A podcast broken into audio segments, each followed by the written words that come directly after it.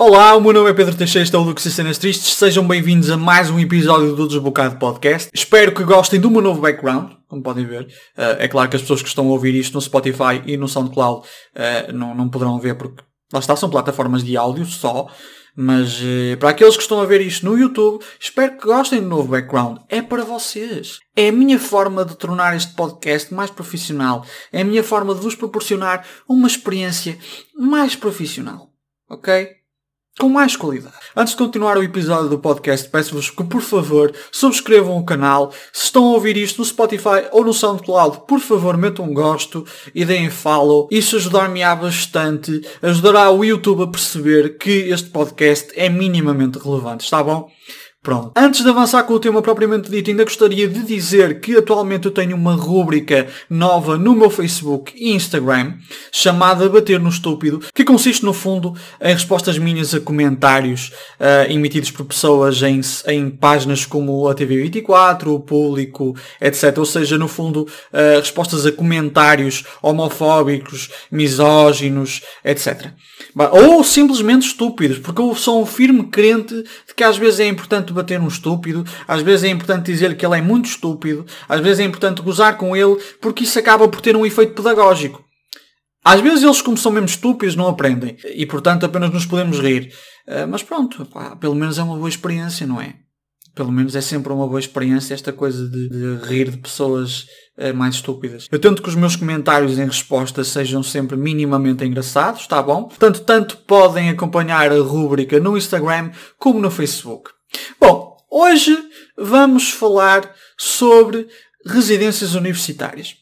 Porque a verdade é que eu conheço muitos estudantes universitários que têm YouTube, uh, conheço muitos youtubers que estudaram na universidade, conheço estudantes universitários com um podcast, mas eu não conheço um que tenha vivido na residência universitária. E se há experiência académica hardcore, é aquela vivenciada pelo residente universitário, meus amigos. É na residência universitária que uma pessoa ganha consciência de classe. É na residência universitária que uma pessoa se apercebe do nível de precariedade da sua vida. É na residência universitária que uma pessoa percebe que, epá, eu tenho de começar a subir de nível. Tenho mesmo de, de melhorar a minha vida, porque isto é incomportável.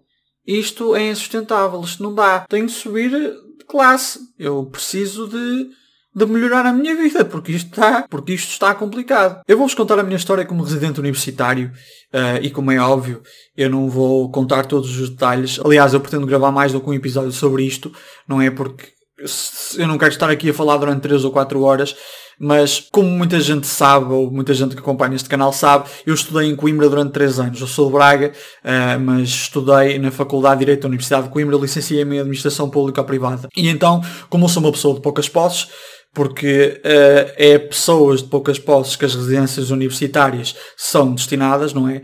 Eu fui viver numa residência universitária e neste caso fui viver na residência universitária mais antiga do país, a Residência da Alegria. Pelo que consta é a residência mais antiga do país. E se eu não acreditava que era a residência mais velha, quando cheguei lá, percebi. Na minha primeira interação com a residência, eu percebi, ok, isto é a residência mais antiga do país. Faz sentido. Eu cheguei ao local, olhei para cima, olhei para baixo, lados, e comecei-me a perguntar se aquilo era habitável. Bate à porta. Olá, tudo bem? Uh, olha, uh, disseram-me que era para viver aqui. Vivem pessoas nesta casa de chuto? Ao que a senhora me responde. Sim, sim, vivem 40 pessoas. Eu, ah, vivem 40 pessoas. Ah, então deve ser só podre por fora deve ser melhorzinha por dentro. E eu entro e percebo-me que é pior por dentro do que por fora. E por fora era mesmo mau. Por fora estava a cair de podre. Mas não era antiga. Era, era vintage. A universidade gosta de lhe chamar vintage. Sabe o que é que também é vintage? Uma máquina de lavar para 40 estudantes universitários. É espetacular. Porque duas máquinas de lavar já seria para burgueses. Ah, e esqueçam o estendal. Isso é um conceito que não existe na, na residência universitária ou no contexto de uma residência universitária. Existe um varal comum em cada varanda. E se estiver a chover, vocês não podem estender a roupa. Caguem nessas manias, nessas burguesias, porque isso não existe na residência universitária. Se chover, ou estendem na sala, ou estendem no quarto, ou estendem na cama do vosso colega de quarto, ou na secretária do vosso colega de quarto, ou na cadeira do vosso colega de quarto, ou no armário dos cigarros do vosso colega de quarto, ou às vezes em cima do vosso colega de quarto. Se ele deixar. E não é bem estender, tipo, uh, materialmente falando, não é bem estender. É mais pousar em cima de qualquer merda. Tanto é que durante o inverno eu metia a minha roupa em qualquer sítio que pudesse no meu quarto e depois ligava um aquecedor durante a noite para ver se aquilo secava. Acordava e estava o quarto todo a cheirar a mofo. Mas pronto, o que é que vocês esperavam, não é? E sim, eu ligava o aquecedor.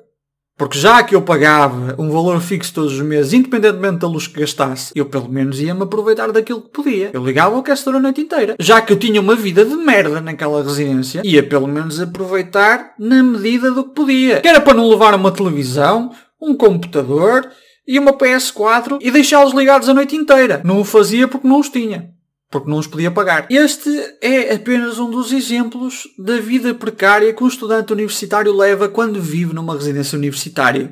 Porque quando tu vives numa residência universitária, isso significa que és pobre, tens poucas posses. Uma das coisas que é muito escassa no alojamento universitário é o papel higiênico. O papel higiênico, por alguma razão, é muito escasso, porque uma pessoa não tem muito dinheiro e acaba por dar prioridade a outras coisas, como fotocópias. Então, quando chegas ao final do mês, geralmente não tens dinheiro para papel higiênico. Mas não te preocupes, que a Universidade safa-te nesse sentido. A Universidade de Coimbra, aliás, os serviços de ação social da Universidade de Coimbra disponibilizavam dois rolos de papel higiênico por mês aos estudantes. E vocês, ei, mas isso é bem da pouco. Era bem da pouco. Mas reparem que eram rolos de papel higiênico assim daqueles grossos.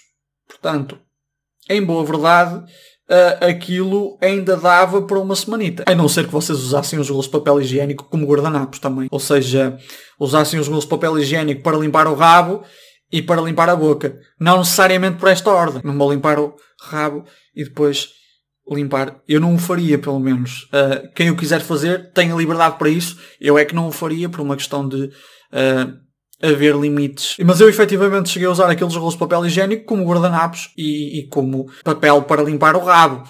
Ou seja, o propósito para o qual estavam destinados originalmente, não é? O que eu fazia muitas vezes era tipo reutilizar o papel que usava como guardanapo. Tipo, limpava a boca, está-se bem, e depois usava aquele papel para limpar o rabo. Era um bocado complicado, sim, quando, por exemplo, eu limpava a boca e a boca estava cheia de ketchup, estás a ver? E depois era tipo, limpar o rabo com aquele ketchup era um bocado complicado. O meu olho do cu tornava-se uma cena de crime. Só que às vezes também acontecia faltar papel higiênico, simplesmente. Ou seja, uma pessoa não ter papel. E portanto, tínhamos de improvisar. Na minha residência era entregue todos os dias o Diário de Coimbra, que ninguém lia. Então eu, por exemplo, usava o Diário de Coimbra para limpar o rabo. Aquilo magoava muito. Depois uma pessoa ganha hemorroidas e não sabe porquê. Mas há casos mais extremos. Há casos mais extremos. Eu tive um colega eu tive um colega, eu tive um colega que, vocês sabem o, o tubinho que está no meio do rolo de papel higiênico? Aquele tubinho de cartão? Ele chegou a cortar esse tubinho de cartão em bocados e usou para limpar o cu durante uma semana. E vocês agora dizem, ah, mas vocês não tinham a lavar o rabo, vocês não têm chuveiro? Sim, uh, tínhamos,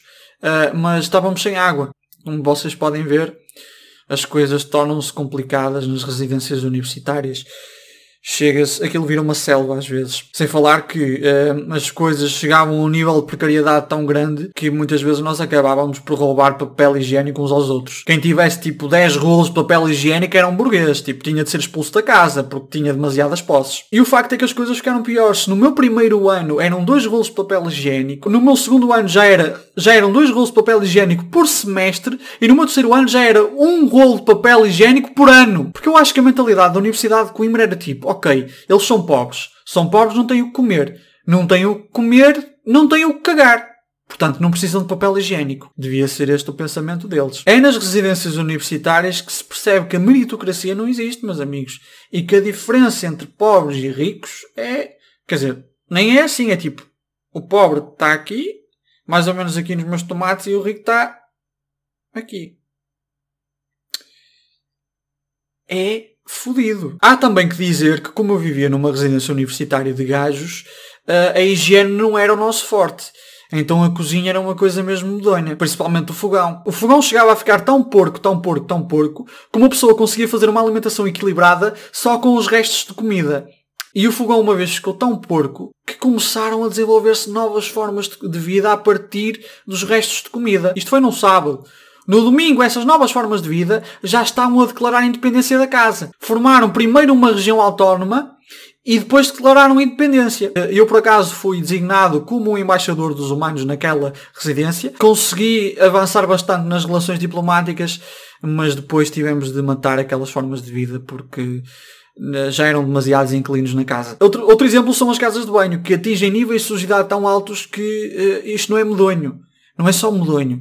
É, é, é, outro nível. É uma coisa diferente. Uh, não há palavras para descrever. Uma vez lá um colega nosso chegou bêbado da casa e conseguiu a proeza de cagar metade na sanita e metade no lavatório. E o mal educado nem se deu ao trabalho de pelo menos despejar a metade que deixou na sanita. Podia simplesmente carregar no autocolismo, mas não. Não. Até porque ele cagou no lavatório, cagou na sanita e depois adormeceu no local. E por falar em casas de banho, uma vez o teto de uma delas na nossa residência caiu e um colega nosso quase faleceu. Teve sorte. Estava-se a preparar para tomar banho e o teto acima do chuveiro desabou.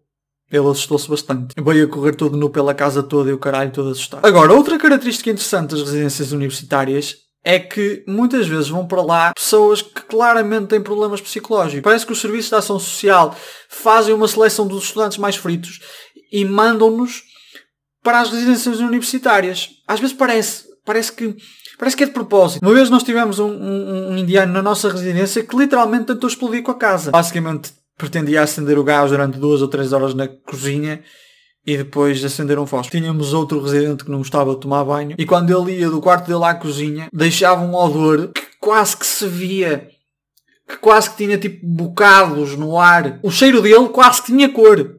Estão a ver aquela cor verde? Tipo, que vocês veem nos desenhos animados, quando um personagem cheira bué da mal. Ele tinha essa cor. Ele andava e parece que deixava uma pessoa, parecia que conseguia visualizar esse, ou, eu, ou eu estava a ficar esquizofrénico com o cheiro, das duas uma. Estes pontos que eu acabei de mencionar são apenas alguns dos muitos momentos que eu vivenciei na minha residência universitária, não obstante, não obstante eu tenho de dizer isto, conheci lá muito boa gente, Uh, pessoas que sabiam o que era viver com dificuldades, uh, pessoas que realmente sabiam o que era o que era esforçarem-se pelo seu objetivo, pelos seus objetivos, pessoas que viviam com o mínimo e ainda assim conseguiam fazer muito com ele. Apesar de tudo apesar de tudo, de lidar com pessoas assim um bocado maluquinhas. A maioria das pessoas não eram, apenas alguns estudantes assim um bocado fritos. E quem estiver a ver isto e tiver vivido comigo na Residência da Alegria sabe quem é que eu estou a falar. Mas yeah, uh, portanto, eu pretendo fazer mais episódios a falar sobre a minha experiência numa residência universitária. Mas como eu não me quero alongar muito, basicamente acho que vou dar por terminado o episódio de hoje. Uh, espero que tenham gostado. Subscrevam o meu canal, metam gosto uh, e até para a semana.